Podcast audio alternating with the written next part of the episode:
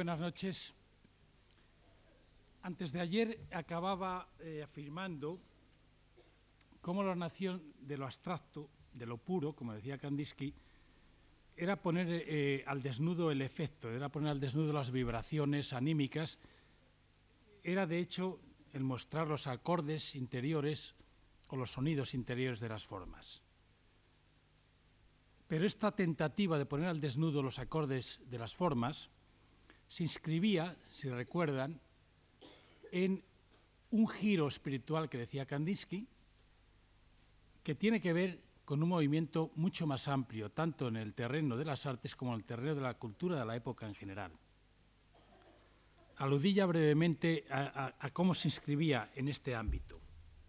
Esta inscripción del giro espiritual de Kandinsky en la pintura, en el fondo, se produce, decíamos, en las diferentes artes y significa esa suerte de parentesco secreto entre las artes que ya defendían los propios artistas románticos y que es frecuente encontrarlo también a lo largo del, siglo XIX en el simbolismo y que daba lugar a esas expresiones que se han utilizado en la literatura artística o en la literatura creadora, como puedan ser, por ejemplo, eh, pues las, las, correspondencias, en el caso de Baudelaire y de los simbolistas, eh, o la sinestesia, también en el caso de Baudelaire y de tantos otros, o mucho más, en el caso de los simbolistas, las analogías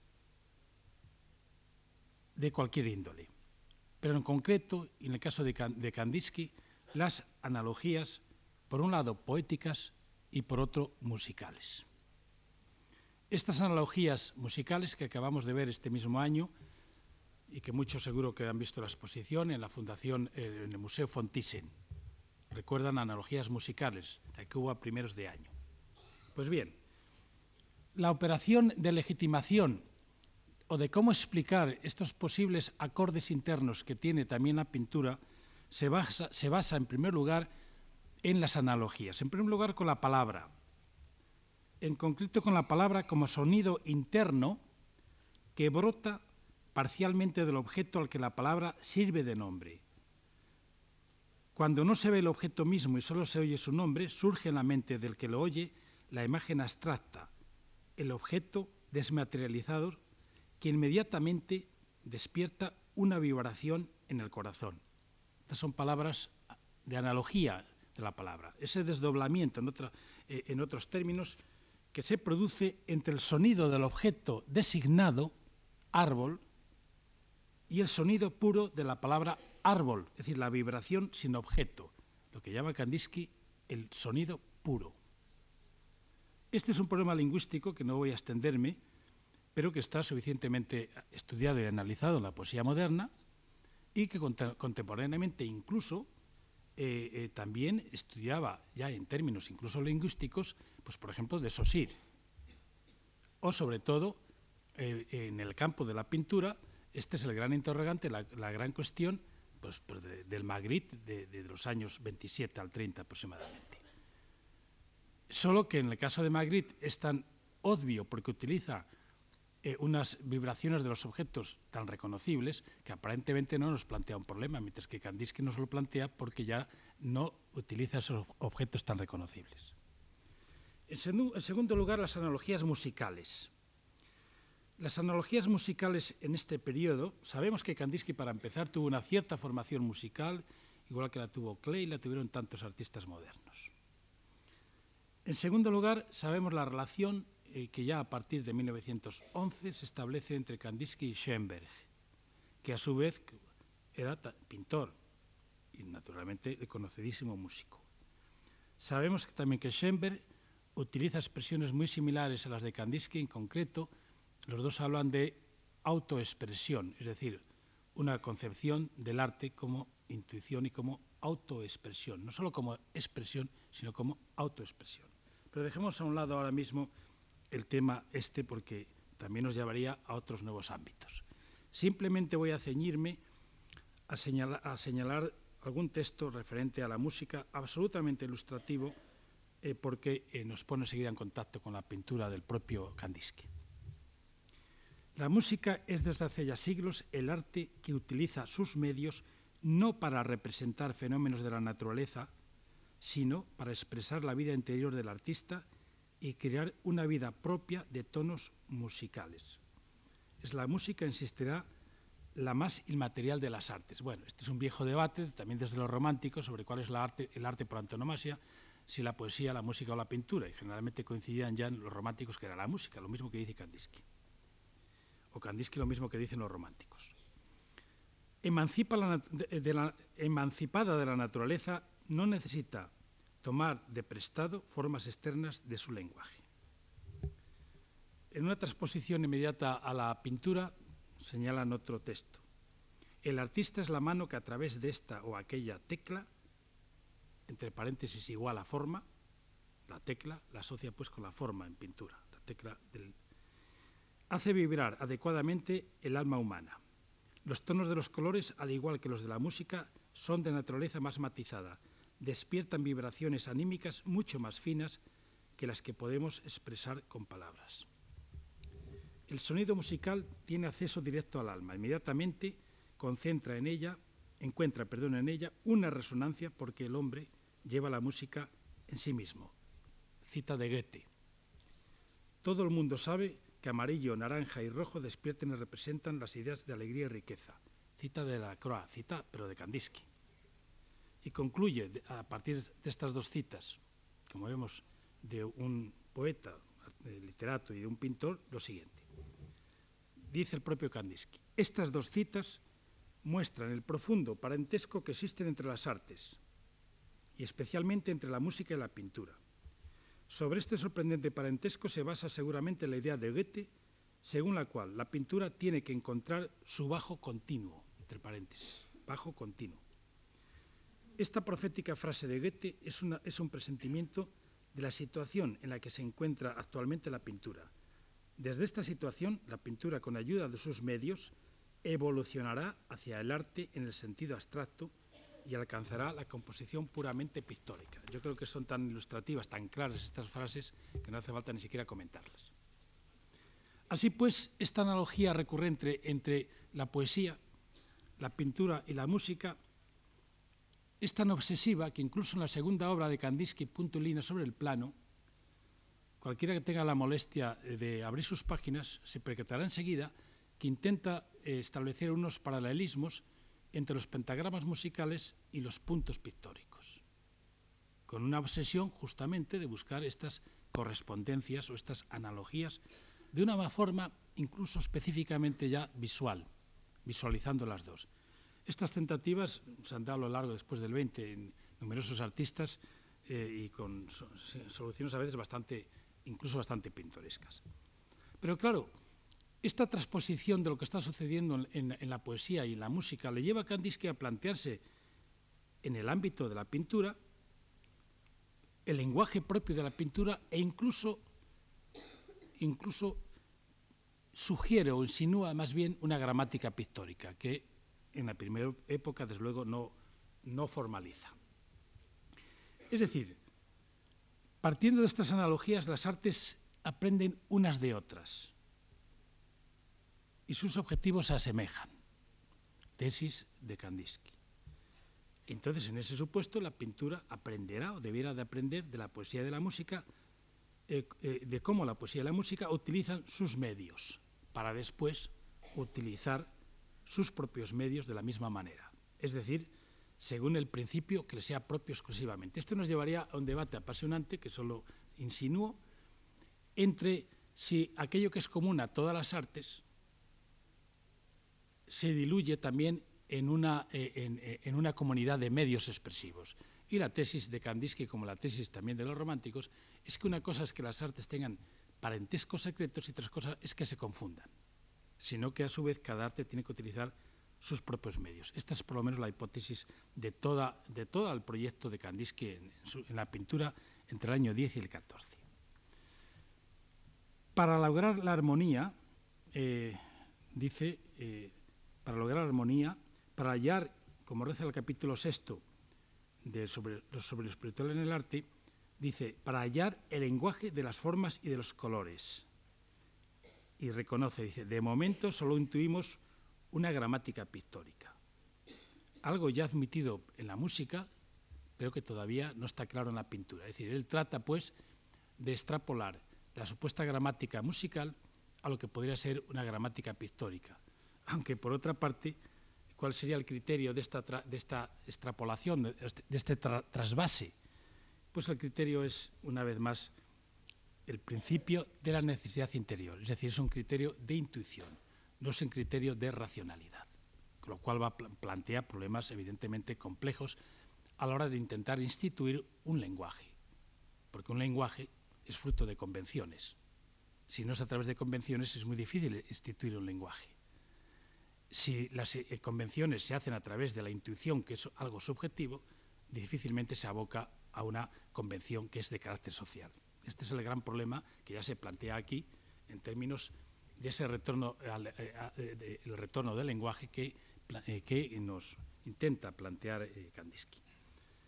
Ya pasando directamente a la pintura, sin embargo, extrae una lección mm, de lo que acaba de decir, señalando que, bueno, el desdoblamiento que ya se producía en la palabra, en el sonido, ese desdoblamiento entre el designar a un árbol y la posibilidad de que el propio término árbol provoque una resonancia interior, es un desdoblamiento, eso también se puede eh, trasladar al ámbito de la pintura y por tanto en la pintura podría haber también un doble sonido o un doble acorde espiritual.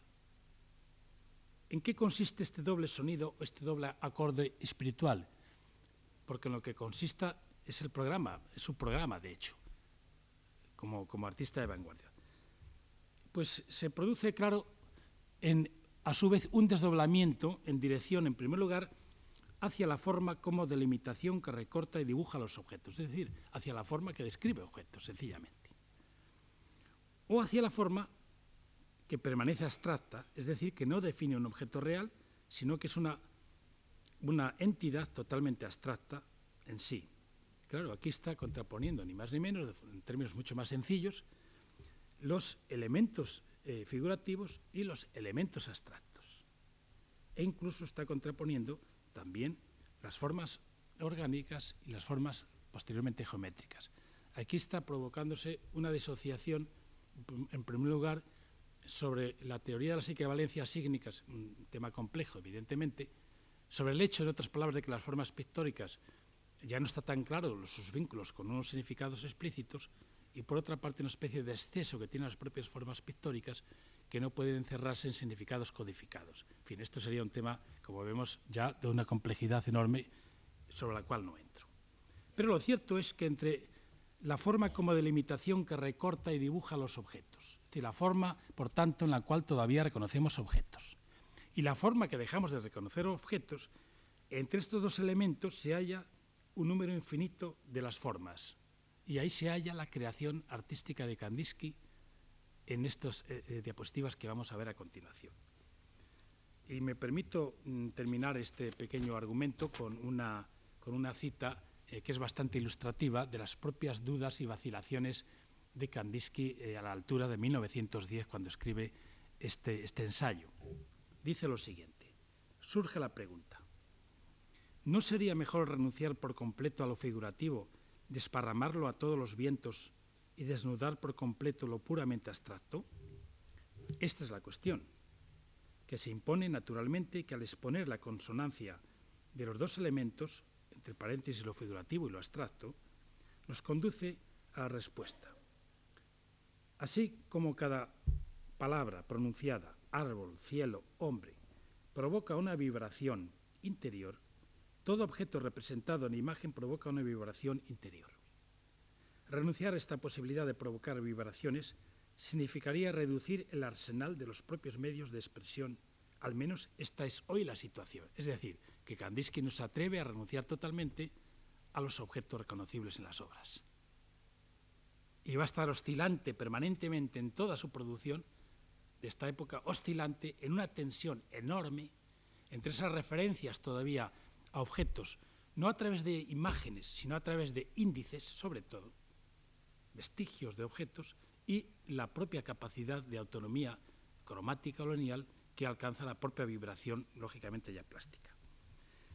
Y acaba argumentando, al artista no le bastan hoy las formas puramente abstractas, que resultan demasiado imprecisas e imprecisas. Limitarse a un material exclusivamente impreciso significa renunciar a otras posibilidades, excluir lo puramente humano y empobrecer sus medios de expresión. Así que en esta ambivalencia es en la que se mueve, como digo, toda esta producción de las siguientes obras.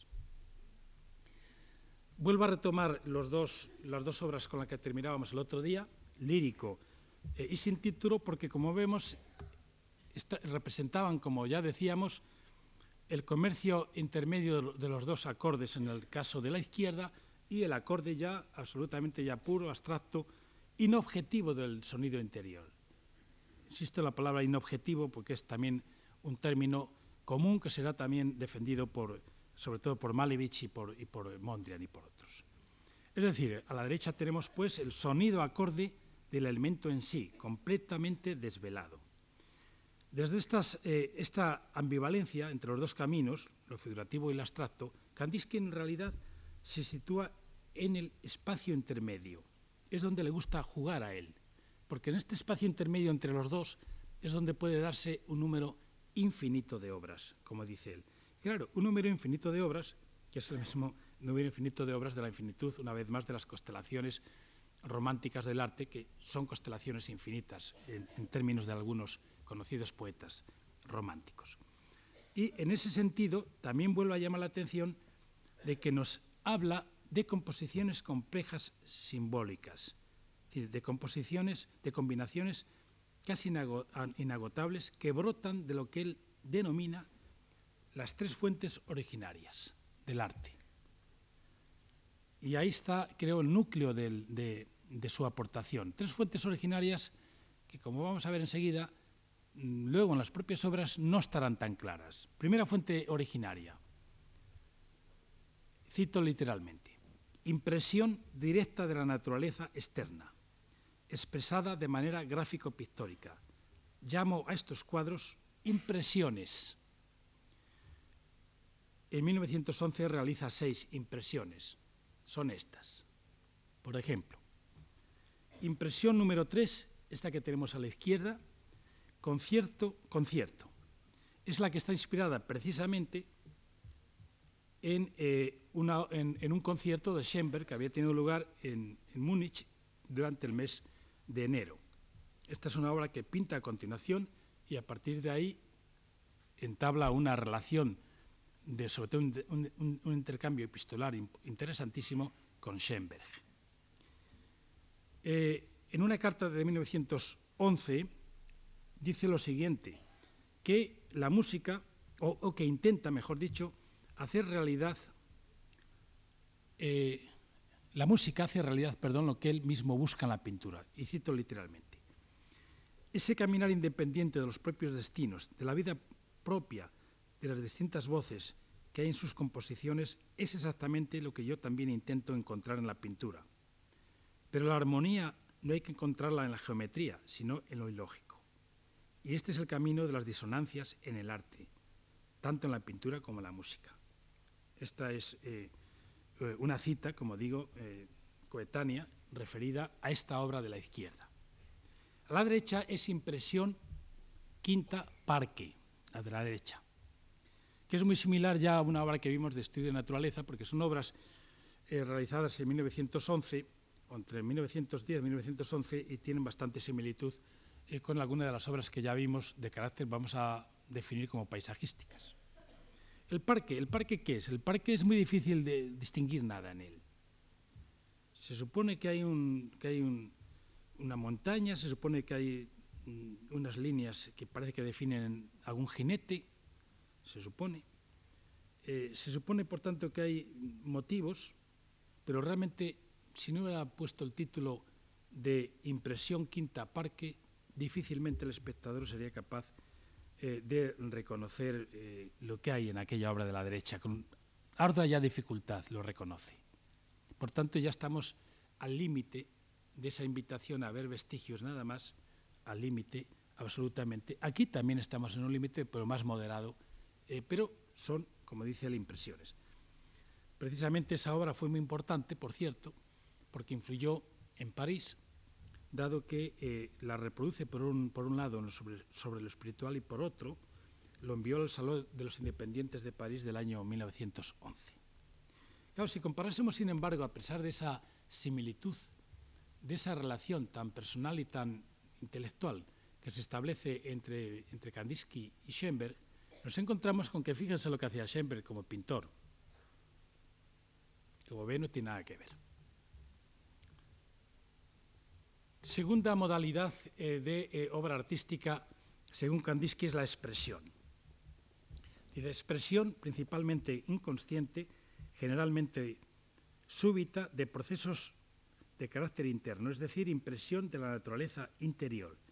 Estos, estos cuadros son improvisaciones, lo llama. Entre 1911 y 1914 realizó unas 35 unos 35. Aquí en, en, la, en, la, fundación hay varias. Hay impresión 4, eh, 4, de 1909, impresión 7 de 1910, impresión 34 de 1913, si no me equivoco, más o menos. Veamos algunas que no están ahí en la exposición. Estudio para improvisación, marcha fúnebre. Esta obra, como vemos, una cosa que llama mucho la atención es que en Kandinsky no hay lógica evolutiva, como hay, por ejemplo, en Mondrian, que veremos brevísimamente después. Es decir, Kandinsky, tan pronto unas obras de 1913 puede volver a recuperar índices de reconocimiento que no estaban en unas de 1910 o 11, que desde ese punto de vista de la lógica evolutiva, tal como se venía interpretando muchos problemas de la modernidad, serían como, tendrían que ser después. Pues no, en Kandinsky las cosas son de otra manera, ¿no? Tan pronto va para adelante como para atrás. En ese sentido, esta obra de la izquierda, Marcha Fúnebre, está inspirada, según sus propias palabras o según suposiciones de algún texto, en, Chopin. Eh, la de la derecha es improvisación 3 del año 9. Como vemos, vuelve a retomar el tema del jinete. jinete. El jinete, sí, eh, por lo menos el caballo me parece que es azul, ¿no? si no veo mal desde aquí. Eh, que eh, con colmuro amarillo, también por eso es conocido como, o bien como jinete con puente o bien como muro amarillo, se ha llamado a veces.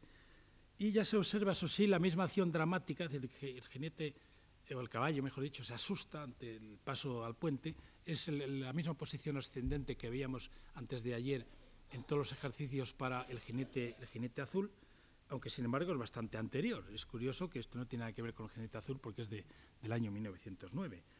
Eh, y luego a la izquierda hay unas figuras más tranquilas, es es un paisaje ya al mismo tiempo de tranquilidad y tensión. Esta mm, doble, esta dualidad entre tranquilidad e impresión será muy común en muchas de sus obras. Veamos algunas impresiones, improvisaciones un poco rápidas, todas con esquemas similares. De, eh, son esquemas, como vemos, son composiciones ya muy cromáticas en la misma dirección de, de las pinturas sobre cristal que vimos antes de ayer, intensísimo color, que hasta ahora no había tenido, más intenso que el de los propios fobistas, como vemos. Aquí se ve claramente la influencia del arte popular, sobre todo él. Son también siempre obras donde la línea, eso sí, en Kandinsky nunca, nunca hay una contradicción entre la línea y entre el color, sino que hay una acentuación y todavía aquí es suave, luego veremos ejemplos mucho más radicales. ¿no? Bueno, improvisación 6, africanos, esta de la izquierda, todavía del año 9, y a la derecha es el estudio para improvisación, eh, para improvisación también del año, del año 9, improvisación 7 a la izquierda, e improvisación eh, caoba a la derecha, que son del año 1910. Eh, otra cosa, fíjense aquella imagen de la, de la derecha, por ejemplo, también la gran similitud que tienen eh, el contraste entre los, las distintas masas cromáticas que suelen corresponder a las figuras, que también veíamos en la, en, la canción del Volga, es decir, en aquellas obras vinculadas al cuento popular eh, ruso eh, de los primeros años de siglo. Es decir, que hay una constante, esto es muy llamativo, hay unas constantes eh, a pesar de los cambios eh, que puedan producirse en las formas, pero hay unas constantes enormes en, la obra de Kandinsky desde, incluso desde primeros de siglo. Estas dos, eh, improvisación 11, improvisación 19, eh, aquí empieza a aparecer un tema muy extraído una vez más de los de la tradición rusa, que es el tema de los barcos, de los veleros. Bueno, en este caso es una acción bastante dramática que no se distingue con toda claridad porque da la sensación de que hay unos tiros que están atacando, bueno, o están disparando contra este velero, en fin, cuestiones de, ya de violencia, de tensión. Eh, y como vemos, la intensidad del reconocimiento varía de unas obras a otras, eh, eh, unas veces más acentuado, pero todavía en todas estas improvisaciones que hipotéticamente son fruto de esa, de, esa autoexpresión interior, pues pareciera que tendrían que estar desvinculadas de todo ámbito de realidad, sin embargo, pues no lo están. Improvisación 21, eh, a la izquierda, del año 11, titulada también Pequeñas Alegrías. Bueno, este, este es un motivo de, un, de una... Directamente está sacada esta, esta obra, esta improvisación, está sacada de, de una pintura sobre cristal eh, del año anterior y a su vez este será objeto también de otra pintura homónima eh, posterior que se titula, se titula Consol. Y a su vez ya aparecen ciertos elementos muy propios en la obra de Kandinsky, muy recurrentes, como puede ser la, ya los veíamos también que aparecían en las primeras obras de los años 5, como puede ser la colina o la montaña más bien, como puede ser la coronación, pues eh, se supone que de, bueno, del Kremlin o lo que sea, en fin, pero al fin de cuentas de, de la institución generalmente casi casi son equivalente a lo que luego va a ser la catedral sobre la roca de los expresionistas, aunque aquí eh, la orientación es más bien eh, del ámbito ruso, y luego ya todos los elementos que, multicolores que van apareciendo por ahí y que van describiendo que un análisis pormenorizado eh, llevaría a detectar que casi siempre son los mismos motivos, casi siempre son los mismos motivos. Y a la derecha es improvisación remos, eh, que es una parte, es el, la, la improvisación de la derecha es el lado derecho de esta de la izquierda eh, desarrollado, ampliado y casi no, no, se percata uno de ello, pero es así.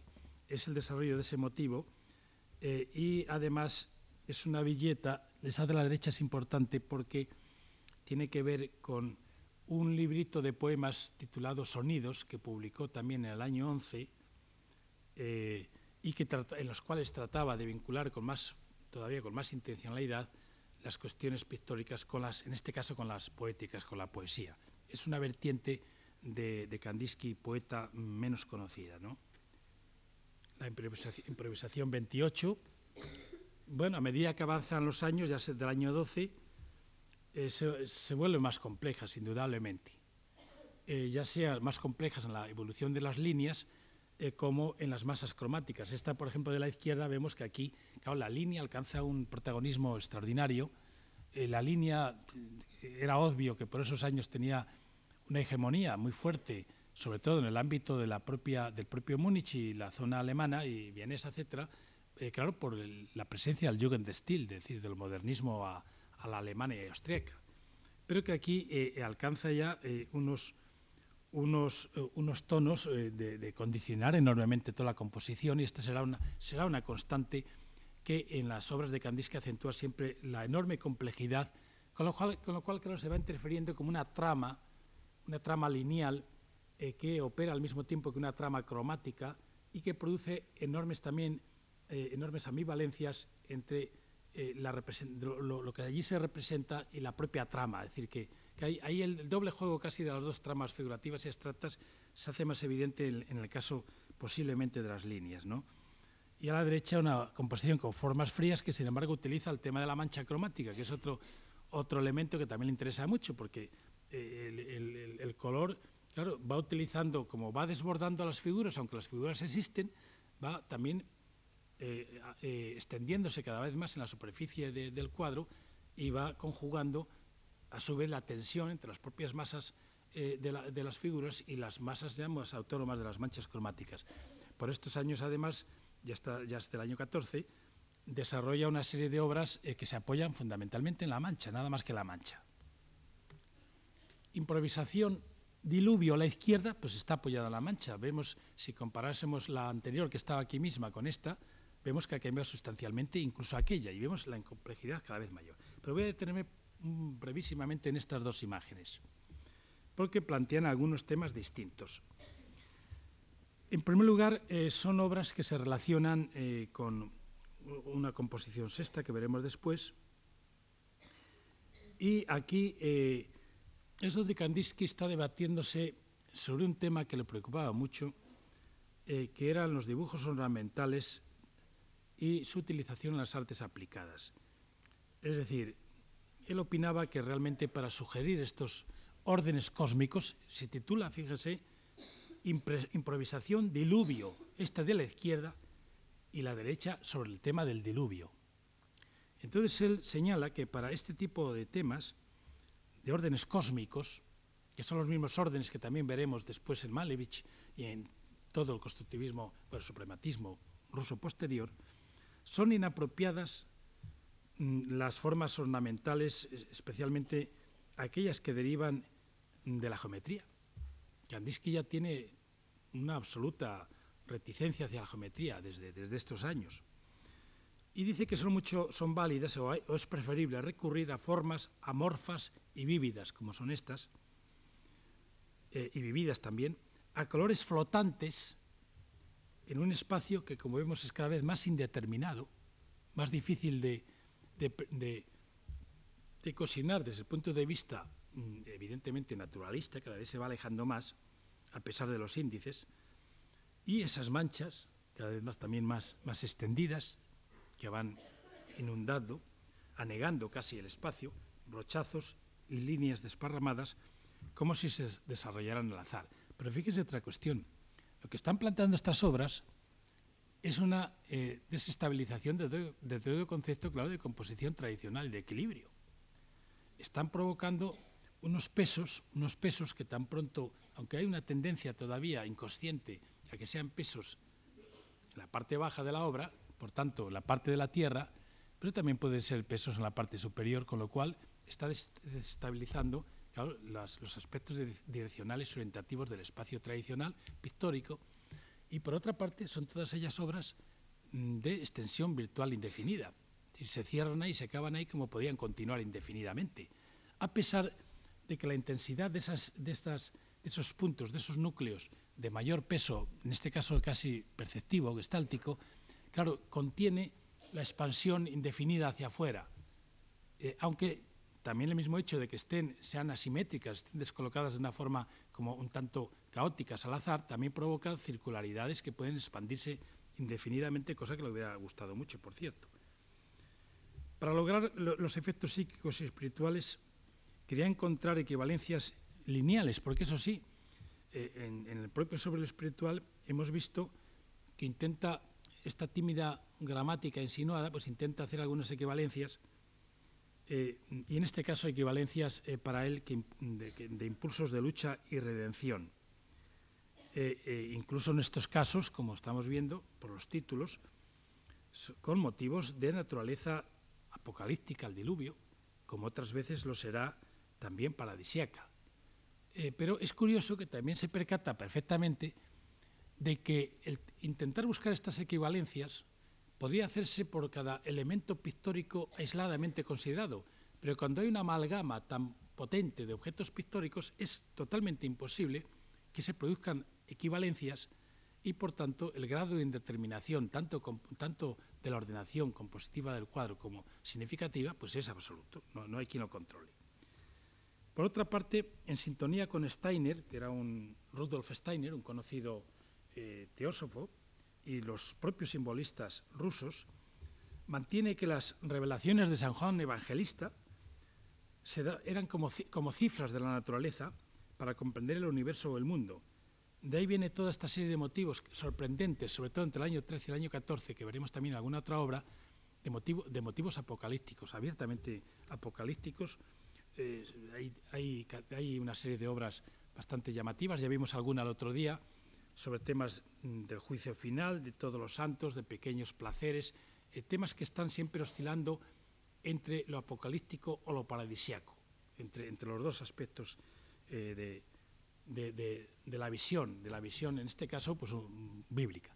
Y aquí tenemos las dos improvisaciones titulada una innominada del año 14, que se ve un poquito, un poquito, está un poquito falta de color, y a la derecha improvisación clam, improvisación eh, eh, quebrada, eh, que es la última, esa obra que vemos que todavía el carácter magmático, el carácter también de, constantemente sentirte afectado por, por ese, ese juego tan potente de las manchas cromáticas con las líneas que de vez en cuando pueden definir algo.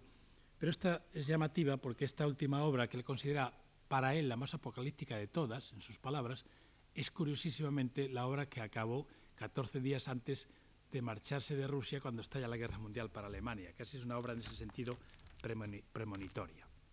Y por último, en el año 14 también empezó a realizar en la misma línea que las improvisaciones que acabamos de ver, particularmente aquella de allí, pero vamos, una serie de, de, grandes paneles cuyo objetivo iba a ser pues el comedor iban a ser murales del fundador de la, de la compañía Chevrolet en un apartamento de, de Park Avenue, eh, pero que no se realizaron porque justamente en ese momento estalló la guerra mundial eh, y que eh, este, estos paneles estaban relacionados inicial, originariamente a la manera también de Runge y de otros románticos con las cuatro estaciones.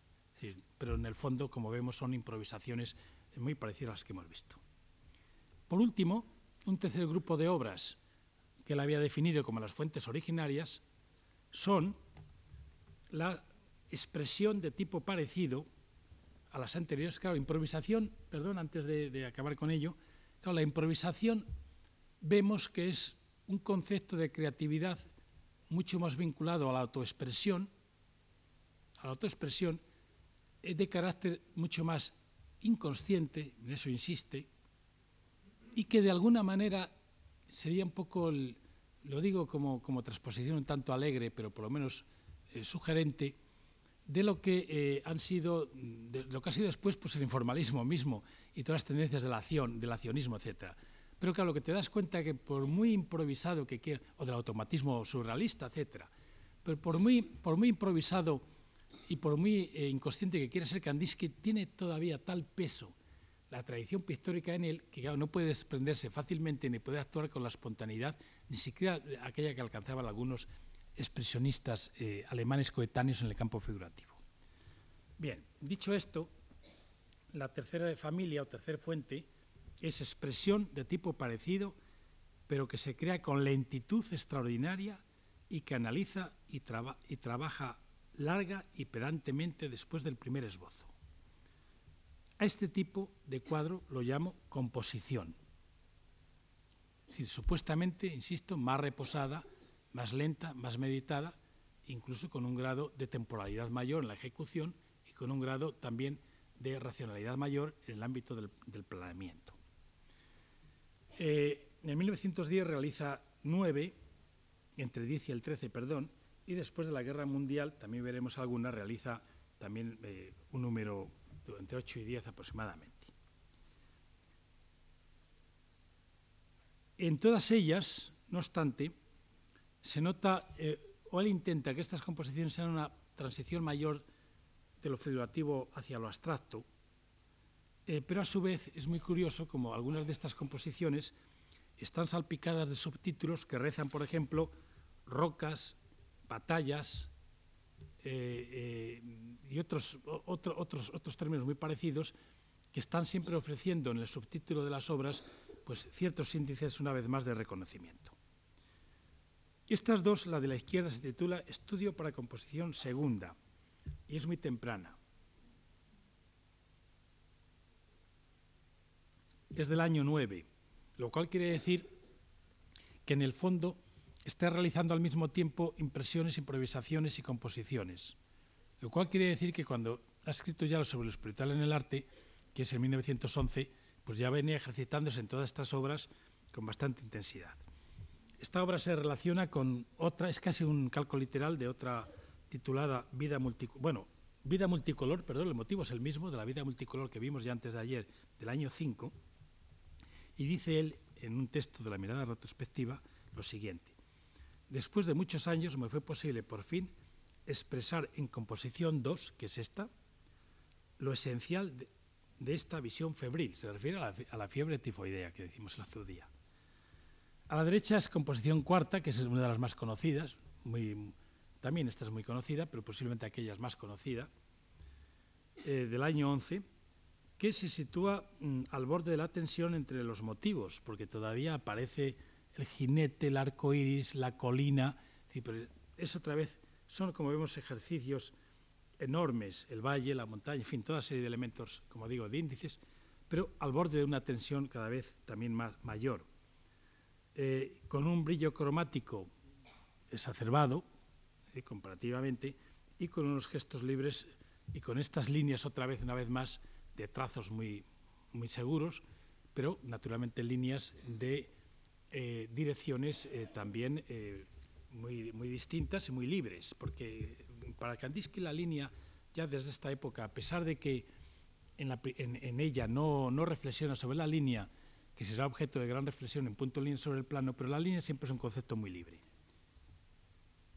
Composición quinta es la, posiblemente la más importante de Kandinsky, junto con aquella que, por cierto, aquella es el estudio para la que tenemos también en la exposición ahí arriba. Es, arriba está la composición, si no me equivoco, séptima, que es del año 13.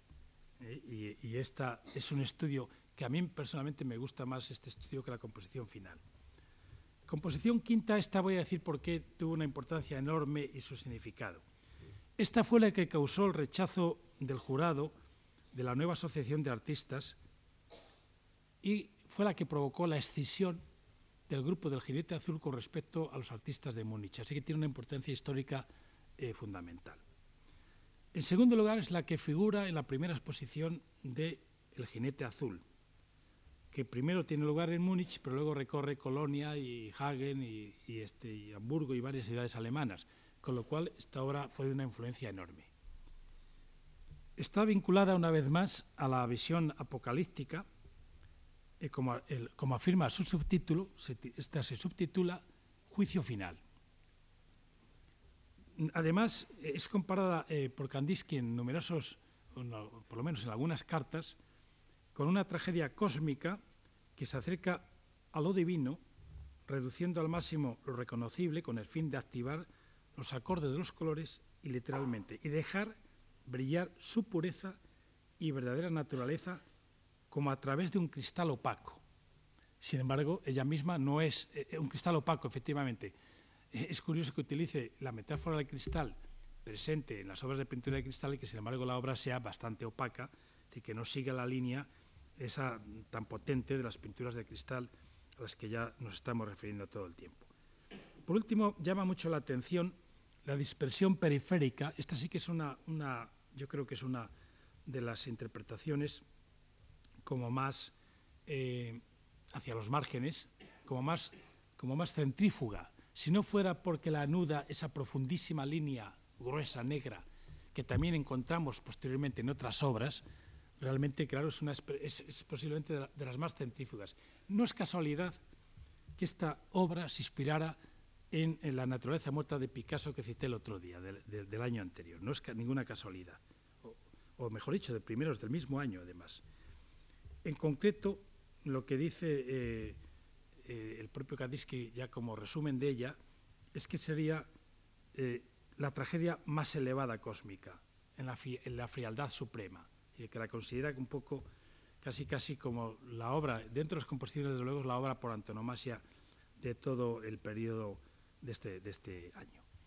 La segunda es también muy importante en Kandinsky porque fue precedida de 10 estudios previos, entre ellos esa, bueno, ese es el estudio, como dije, y 21 dibujos y acuarelas. Y también, una vez más, está inspirada en el juicio final con jinetes apocalípticos, pero ya todo de una manera tan confusa que solo si entiendes ese carácter apocalíptico, pues está todo mezclado. Resurrección, todos los santos, en fin, es ya una, obsesión en ese sentido eh, vinculada a lo que estamos eh, comentando, porque incluso es interpretado, podría ser interpretada eh, como una síntesis de motivos de lucha y resurrección, incluso, incluso todos ellos, claro, porque ya apenas reconocemos nada, eh, sublimados en formas abstractas. Entonces, en Kandinsky convendría señalar algunas ambivalencias que explican su posición a finales de los años 10, pero sobre todo su posición posteriormente en los años 20. En primer lugar, siempre permanece la ambivalencia muy potente y, posiblemente de ahí viene la fuerza de estas obras y el atractivo de estas obras entre lo figurativo y lo abstracto. Esta es la...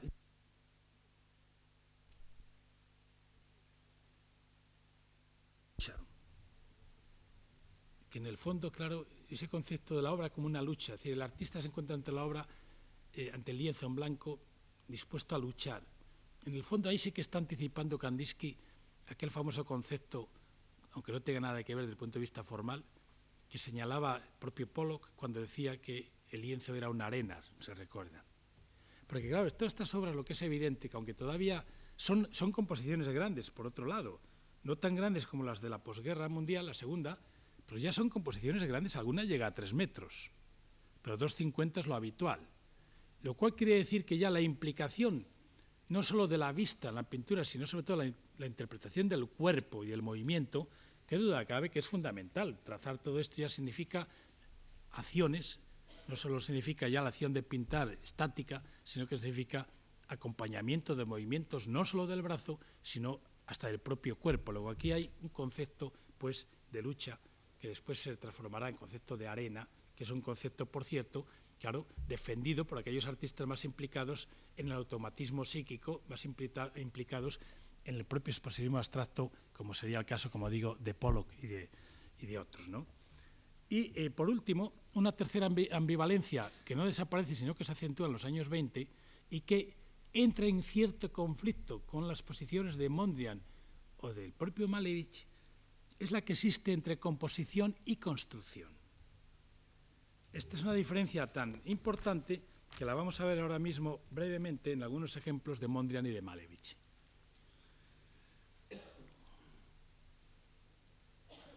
Por ejemplo, el caso de Mondrian. En el caso de, Mondrian podríamos haber elegido eh, varias series, Los árboles, Las dunas, Muelle y Océano, etcétera, eh, pero eh, me he decantado por tomar unas obras que, primero, esta obra de la izquierda es importante porque se titula Evolución y es, desde mi punto de vista, el auténtico manifiesto de la pintura de Mondrian desde la perspectiva de la doctrina teosófica. Por otra parte, es muy llamativo la doctrina teosófica al Mondrian, no es nada aislado el Mondrian.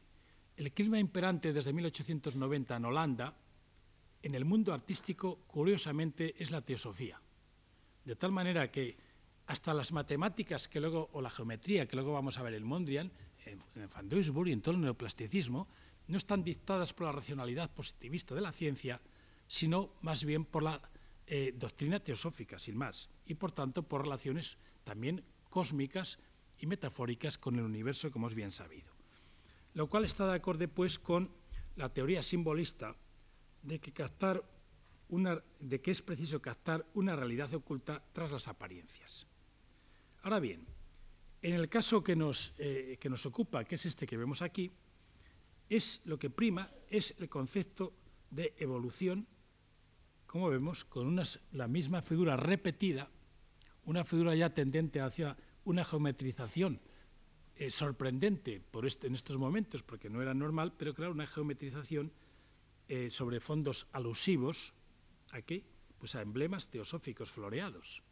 Ya vemos figuras geométricas fundamentalmente hexagonales eh, o triangulares, en fin, de formas geométricas, flores, en fin, todo aquello, todo aquello que es bien conocido en la tradición teosófica y que desde luego era no solo, no, solo practicado por Mondrian, sino, como digo, por, casi todos los artistas entre 1890 y 1910.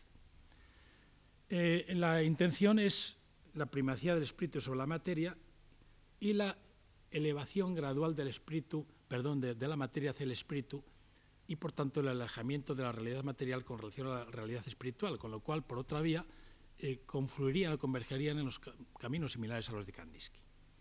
A la derecha he puesto esa imagen intencionadamente porque justamente el concepto de evolución, creo que esas cuatro imágenes de distintas épocas de, de Mondrian representan perfectamente hasta el, el, propio concepto de evolución en su arte. Vistas en conjunto, ya vemos que es la misma figura de aquí, solo que anterior, mucho más simbolista en términos estilísticos, mientras que allí tenemos ya la ejemplificación de la torre de Domburg, que luego vamos a ver eh, en, en, eh, en, interpretación también fue vista, sui generis, o aquí el, el famoso árbol en interpretación cubista, hermética y a continuación en interpretación ya prácticamente abstracta. Veamos, eh, sin embargo, eh, o he elegido mm, para visualizar el tema de las fachadas.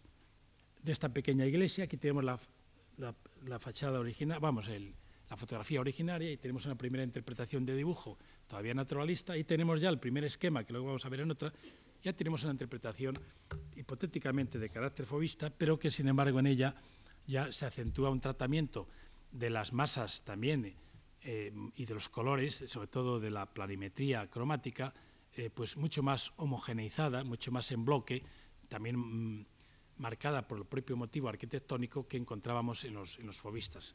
Sin embargo, el, cromatismo pues, tiene una cierta similitud eh, con el fobismo, porque, por cierto, el propio Mondrian había estado pintando en, clave fobista durante cuatro o cinco años, y sobre todo estaba pintando hacia 1909, y esta, obra que estamos viendo ahí es de 1910, la la, de la derecha. El mismo dibujo que tenemos aquí a la izquierda se ve mejor en esta otra imagen, y fíjense cómo se transforma, no en la imagen de la derecha de, la diapositiva de la derecha, sino en la imagen de la izquierda, la imagen del centro, es la interpretación, esa imagen del centro, de eh, este dibujo ya, titulada Composición Oval Tableau 3 del año 1914. Es posiblemente la más lograda ya, a un paso ya, mm, sigue utilizando el formato oval, de procedencia cubista, bien sabido, e, y allí ya sigue, ¿qué, este, ¿qué, hace? Pues el armazón de lineales horizontales y lo clausurando progresivamente, se va, eh, se va cerrando eh, poco a poco y al mismo tiempo también el cromatismo cubista de ocres y amarillos más monótono se va modificando en esa imagen eh, o se va desplazando más bien, deslizando hacia los colores, los famosos colores puros que todavía aquí no están tratados eh, con, todo, con todo el escrúpulo, pero que francamente ya están anunciando eh, lo, que, lo, que están, lo que van a ser las composiciones por estos años. Pero de ahí saltamos aquí. Esta imagen está todavía apoyada en la torre de Domburg y en las fachadas. Pero ya vemos que ha desaparecido eh, toda relación.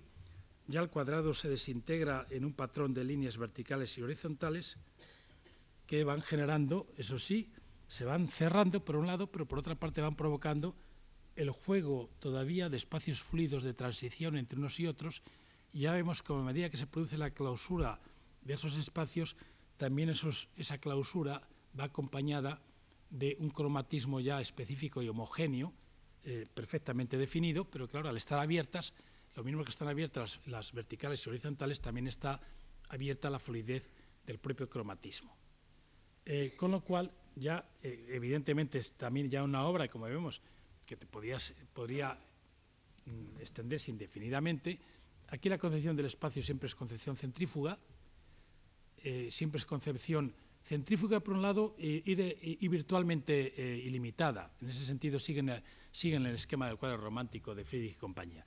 Y sin embargo allí ya se ha concentrado, se ha solidificado de alguna manera de tal manera que eh, si esta, esta es una obra del año 16 y aquella es una obra del año 17, a partir de estos esquemas, titulada Composición 3 con planos de color, y es la que podríamos considerar la primera obra neoplasticista. Ya un cerrazón definitivo, aunque no será la versión definitiva que vamos a ver enseguida, eh, pero sí hay una condensación cromática en el ámbito del rectángulo del cuadrado, Todavía, eh, sin embargo, los cuadrados están como bailando, igual que estaban bailando aquí estas figuras no clausuradas del todo, ¿sí? que ahí se nos va planteando una, cuestión eh, ya eh, más próxima a lo que luego será la, la, extracción de Mondrian. Y por otra parte, fíjense que ya en estas obras, y cada vez más, Mondrian ha dejado de mantener la ambivalencia entre el objeto y los índices incluso de los objetos y lo que es ya la propiamente composición autónoma no tiene, no tiene las dudas de Kandinsky. Y sí que Mondrian ha seguido un proceso que podríamos llamar típicamente moderno evolutivo que no ha seguido Kandinsky. Un proceso evolutivo de abstracción en el sentido más literal del término en cuanto a, ir, quitando elementos accidentales y quedándose progresivamente hasta allá, dar el salto definitivo y entonces desconectar eh, completamente y lanzar otra metáfora distinta ya del universo, que no es el de la visualidad, perceptiva, sino es la metáfora del orden cósmico, de, fin, de, los temas ya universales de él, que empezamos a ver ya en estas conocidísimas obras. ¿no? Una obra, composición en rojo, amarillo y azul, del año 20, que ya sí es una obra canónica de neoplasticismo. ¿Por qué? Es la obra perfectamente, como vemos, de desarrollo eh, asimétrico, de desarrollo, por tanto, centrífugo espacialmente considerado, de separación de los distintos elementos con esas gruesas líneas verticales y horizontales, y a su vez en cada uno de ellos encaja un color primario, porque ese será un elemento fundamental, junto con los no colores también, que van a ser los, blancos, los negros y los grises, que será una tónica ya bien conocida en el caso de, toda la poética de Mondrian. Claro, este, este esquema, además, a diferencia de Kandinsky, Kandinsky cuando quiso hacer el mural para Nueva York, bueno, pues podría haber realizado el mural y haberlo colgado en el comedor del, del, señor de la Chevrolet, pero francamente de las obras de Kandinsky no se puede desprender una transición desde el espacio ilusorio de la pintura hacia el espacio real. Sin embargo, de estas obras serán esquemas que se traducirán no solo en los, en los interiores que ya vimos, interiores reales que ya vimos en el neoplasticismo hace ya varias sesiones, sino incluso en fachadas de arquitectura o en plantas, o es decir, que ya será una transición directamente hacia el espacio real, eh, aunque no necesariamente. Y allí tendríamos un ejemplo comparativo también de esta evolución de obras, la que ya vimos antes, aunque está en otra posición, eh, con, obras bien conocidas posteriores de, Mondrian. Entonces, ¿qué nos plantea Mondrian? Mondrian, a diferencia de Kandinsky, no, aunque sea mm, todavía intuitiva, una geometría intuitiva, teosófica, etcétera, pero no busca una, una autoexpresión, sino justamente lo contrario. Aspira a una proyección universal, aspira, como dice él, a una nueva imagen, incluso a una nueva imagen. De la historia del arte, incluso a un lenguaje universal, incluso a un Kunst, Kunstwollen, es decir, voluntad artística, voluntad de estilo, cosa a la cual nunca aspiró Kandinsky, porque Kandinsky siempre se opuso a la voluntad de estilo, desde el punto de vista formal. Es una diferencia mm, absolutamente, eh, yo creo que, que completa, a pesar de las similitudes, insisto, por vía de intuición teosófica y todo lo que queramos. En segundo lugar, es una visualización de la geometría donde las analogías, las analogías eh, se establecen con las relaciones armónicas del universo, que en ese sentido, pues, aunque las relaciones armónicas sean distintas, pues tiene que ver con todo ese carácter cósmico que ya tenía las proporciones renacentistas o las, proporciones en otras épocas de la historia del arte. Y que en ese sentido no hay que, no hay que sorprenderse. Pero sobre todo, ya Mondrian claramente quiere crear una nueva imagen, insiste en esto constantemente, una nueva imagen, completamente ya alejada de todo lo anterior, que define, en términos literales, como una plástica exacta de las relaciones puras. Es decir, que no hay ambigüedad en el caso de Mondrian. Veamos brevísimamente a Malevich. Malevich eh, eh, de edad es posterior y, su evolución artística es posterior, lógicamente, la de Kandinsky. Y en el año 1910, pues 10, aunque esta obra es muy dudosa porque está pintada entre el 10 y el 30, con lo cual tuvo que haber modificaciones, pues se apoya en el arte también popular ruso, igual que los demás, porque es el habitante de la dacha, pero con una interpretación, como vemos, más o menos pseudocubista, casi diríamos, eh, eh, pero sobre todo yo creo que está modificada después de los años 20, aunque él, aunque la date en los años 10. Sin embargo, aquella obra es una obra muy propia del cubismo, casi de una fusión, como vemos, de un instrumento musical con la figura, etc. Eh, vaca y violín, además, lo titula, del año 13. Pero de repente, el año 13 da este salto impresionante. A la izquierda tenemos Victoria sobre el Sol, que es, son unos ejercicios de escenográficos, donde para, una escenografía de esta obra, Victoria sobre el Sol, de una ópera, eh, que francamente mm, aquí está ya contenido casi todo lo que va a ser después el suprematismo. Sería ya largo esto, ya sería otro monográfico sobre ello, que nos viene a cuento. Y allí unos fogonazos de cuál es la actitud de ese suprematismo, de ese cuadrado negro sobre fondo negro, pero tanto en su aspecto mm, estático, rectángulos, como su aspecto dinámico, de utilización de diagonales y de elementos que ya implican, se ve perfectamente en las imágenes de, arriba, o, en la del centro, esa que es como una especie de así como de cruz que se va cortando. Es decir, que aquí está ya las tensiones de lo que va a ser ese movimiento suprematista tan decisivo en la vanguardia no solo pictórica y escultórica después de la Revolución, sino sobre todo la vanguardia arquitectónica. Entonces, claro, eh, este Malevich en 1915 había presentado eh, en la aquellas del año 20, la exposición monográfica, pero ya había presentado todas las obras en el año 1915 en una, en una exposición futurista, exposición futurista de cuadros 010, que fue una exposición como muy clave en Rusia, y ya habla directamente o realiza una crítica al viejo realismo práctico, eso igual que Kandinsky, y su alternativa recibe estas denominaciones, pintura pura, creación pictórica pura, creación absoluta. Vemos que el lenguaje es enormemente similar también al de Kandinsky. Veamos brevísimamente otros ejemplos para ver que también en el caso de Malevich sucede algo similar al de Mondrian y distinto que Kandinsky. Es el salto decisivo desde los vestigios de cualquier interpretación de realismo eh, práctico, como dice él, hacia esto que estamos viendo aquí, que es el cuadrado negro sobre fondo blanco del año 15 y aquel el cuadrado blanco sobre fondo blanco del año 17. Son dos obras, desde mi punto de vista, aurorales en las vanguardias históricas y en todo, en todo el arte moderno, hasta nuestros días. Y digo aurorales porque es llevar al grado cero de la pintura aquello que decía Barthes sobre el grado cero de la escritura con la poesía de, de, los simbolistas franceses, particularmente de Mallarmé, aquí se produce un llevar al grado cero, porque más allá de ahí es el silencio absoluto. Bueno, esto el propio Malevich dirá que yo me he transfigurado en el cero de las formas. El cuadrado aquí se va a convertir en él, los rectángulos se va a convertir en él eh, a, a procedimiento, pero procedimiento es la expresión por antonomasia del formalismo lingüístico porque estas obras de Malevich son inseparables de los debates sobre el formalismo lingüístico, que ya se inician en esos años. Bien, él habla que son regeneración de la pintura, que son antesala de la nada liberada en los dominios inexplorados de la inobjetividad, dice él, en cuanto principio autónomo, que son un lenguaje clarísimamente de desmaterialización y un lenguaje de silencio. Bueno, aquí se están implicando crear unos contenidos que luego solo posteriormente vimos sus virtualidades. Pero señalará que su lenguaje artístico, igual que decía Kandinsky que el principio de necesidad interior es lo que le importaba, aquí lo que le interesa es el principio de lo que llama él lo transracional.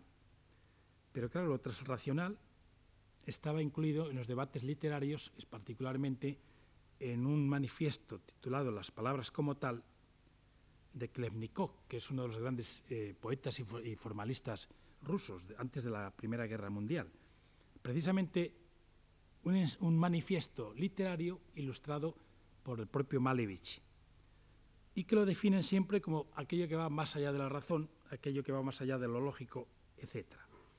Es decir, que en el fondo Malevich vuelve a hacer lo mismo que había dicho Kandinsky. Lo que estaba sucediendo en el lenguaje fonético, el lenguaje de la palabra, él lo intentaba trasvasar una vez más hacia el lenguaje también de la pintura y, por tanto, eh, intentaba vincularse a esta tendencia que una vez más, en el año 16, eh, también tuvo otro manifiesto titulado, Libro Transracional, firmado nada menos que por el conocidísimo lingüista posterior Roman Jacobsen, Jacobson, perdón, que lo conoce todo el mundo, ¿no? porque ha sido uno de los lingüistas más importantes del siglo XX.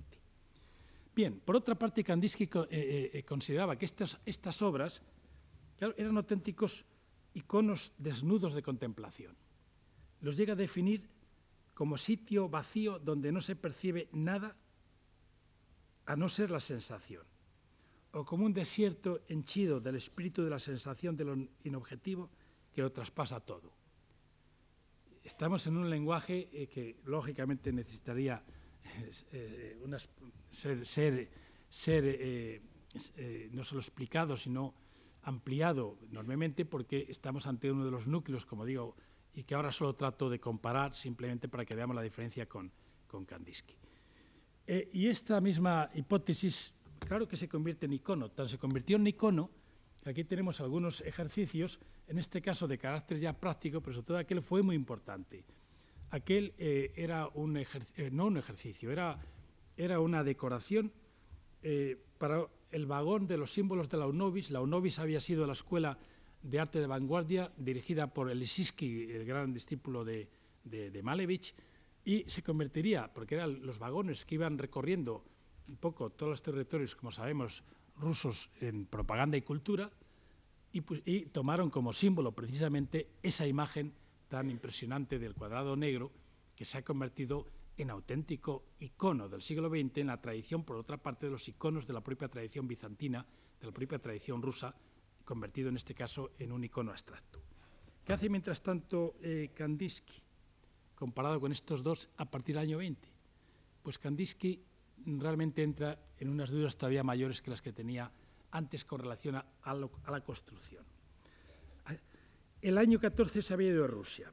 Llega a Rusia y a través de Tatlin, el gran vanguardista, se incorpora a puestos en las nuevas instituciones artísticas creadas por la revolución bolchevique e incluso es director de algunas de ellas. Por tanto, tuvo un papel importante entre el año 18 y el año 21 en la política cultural y artística rusa. Bien, el año 20, estando todavía en Rusia, realiza, por ejemplo, esta obra, Trazo en blanco.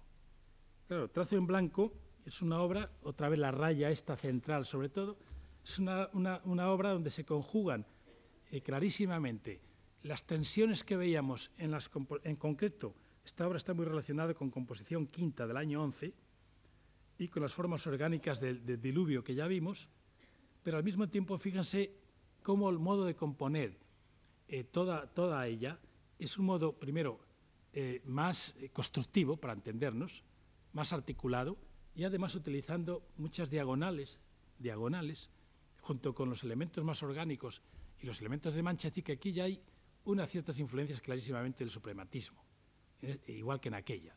Son influencias abiertamente suprematistas.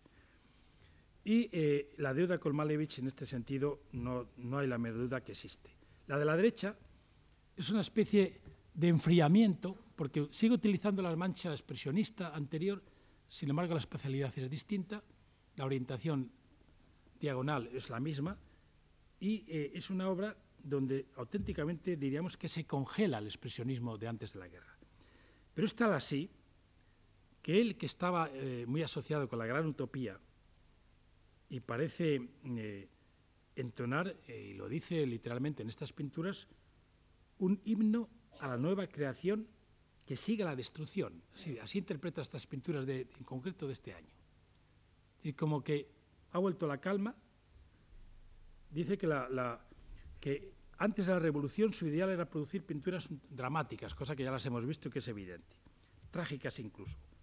Pero después dice, siento en mí una gran tranquilidad del alma y en lugar de lo trágico, algunas veces tienen que ver con una vida tranquila y organizada. Ya empieza a utilizar unos términos que nunca había utilizado. Pero curiosamente al mismo tiempo, este, esta tendencia a la organización más acorde realmente con lo que sería composición próxima a una cierta construcción, siempre lo realiza desde una visión utópica, por un lado, subjetiva y muy idílica de la Revolución de Octubre, de tal manera, tan idílica, que al poco tiempo los propios hechos le inclinaron a trasladarse a Alemania y volverse a incorporar a la Bauhaus. Y cuando llega a la Bauhaus, a primeros o a mediados de 1922, se encuentra con una papeleta no menos conflictiva que había tenido en Rusia y que sería largo de explicar. Simplemente dicho, se encarga de la enseñanza de las formas y de los colores, pero claro, el clima eh, constructivista, el clima que había en la Bauhaus es, en ese momento justamente el viraje del expresionismo al constructivismo y la enseñanza se orienta en el propio Kandinsky a una investigación más científica sobre el color y las formas. El resultado bien conocido es Punto en línea sobre el plano, que es la obra que escribe en 1923 y aparece en 1926. Y él mismo dice que en esta obra, punto en línea sobre el plano, que es como el péndulo de la obra sobre el espiritual, se entrega a una, o me entrega una investigación penosamente detallada y pedantemente exacta. En el fondo lo repataleaba. Estaba realmente a disgusto con aquello, ¿no? Ya que, pero sin embargo, tiene que, tiene que legitimarse en aquel ambiente porque los conflictos eran tremendos. Dice, ya que solo a través de este camino de un análisis microscópico, la ciencia del arte alcanzará una síntesis general. No, ni qué decir tiene que en este momento, si atendemos a las obras, pues claro, hay cantidad de elementos ya del debate constructivo, racional, eh, eh, y sobre todo de psicología gestáltica, aquí ya se empieza a complicar cada vez más y sobre todo empieza a plantearse abiertamente si la composición puede sustraerse o no sustraerse a la geometría como era frecuente o como era lo normal en el propio constructivismo tanto eh, occidental como en el caso ruso. Pues bien, en esta composición que tenemos a la izquierda, composición octava del año 23, consiste en dos sistemas eh, que entran en conflicto. Por un lado, observamos, por un lado, la presencia de círculos, semicírculos, cuadrados, triángulos, lo estamos viendo por doquier, triángulos, eh, con los respectivos colores básicos, es decir, esa tendencia a formas geométricas elementales y colores asociados, también elementales asociados con ellas. Esa es una parte del cuadro este.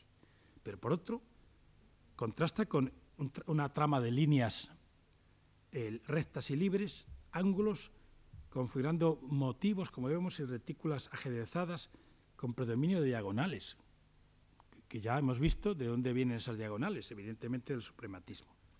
Es, decir, es una construcción esta, una construcción lineal descentrada y un tanto excéntrica, que pierde el equilibrio y que entra en tensión con los cuerpos geométricos y mucho más con los constructivos de los cuales existen rastros.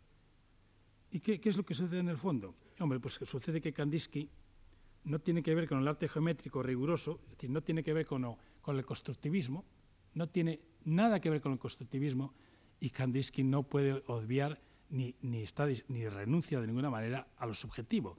Y de ahí ya los conflictos con Gropius y compañía. A la derecha se titula Pequeño sueño en rojo del año 25, eh, que, eh, bueno, pues en el fondo, vuelve otra vez, en el fondo esa es, es curioso, esa obra de la derecha es una interpretación supuestamente constructivista de una improvisación 24 del año 12, únicamente que volviendo más complejo todavía tanto los elementos lineales como los cromáticos.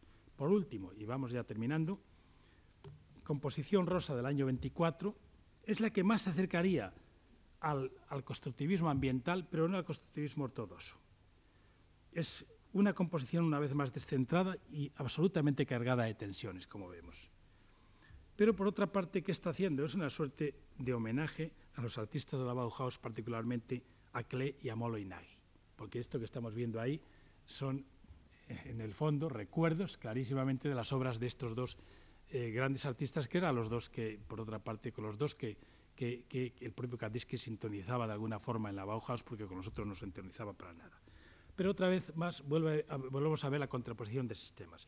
En la de la derecha, en la de la derecha tenemos amarillo, rojo y azul, también del año 25, donde el desdoblamiento es todavía más acentuado desdoblamiento y contradicción. A la izquierda, a la izquierda, las líneas emergen de un amarillo terrenal, ahí alcanza simbolismo el color, pero la combinación de trazos curvos, diagonales, horizontales y verticales con pequeños círculos de, los anillos genera una figura reconocible que se inspira incluso de una forma muy directa en el logotipo que había realizado Oscar Schlemmer para la Bauhaus. Es decir, que esa parte de la derecha es una interpretación muy peculiar, completamente distinta a la más racionalista de, como digo, de Schlemmer, que es el conocidísimo logotipo de Bauhaus, de la segunda Bauhaus.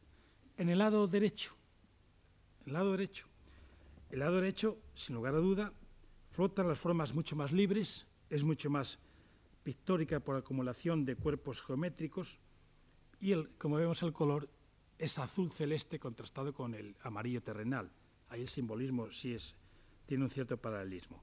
Atravesado por la característica línea ondulante, que se ve en el lado derecho, la línea negra ondulante que hemos visto tantas veces eh, en, las obras de Kandinsky. Es decir, y para concluir, aquella obra de la derecha yo creo que sintetiza muy bien la complejidad de la pintura de Kandinsky en todos estos años, de la época de las vanguardias, una complejidad que acentúa constantemente una polaridad, un desequilibrio compositivo ajeno por completo al constructivismo y que es una síntesis de las tensiones que le sacuden permanentemente en toda su obra entre lo figurativo, lo abstracto, lo racional y lo irracional, es decir, entre acordes y sonidos pictóricos contrapuestos. Muchísimas gracias, nada más, y les agradezco muchísimo también.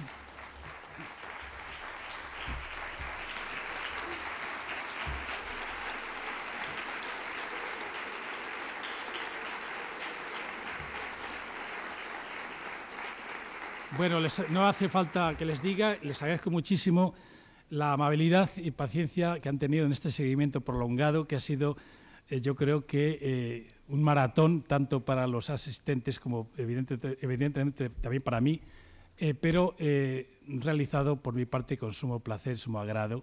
Así que muchas gracias de nuevo.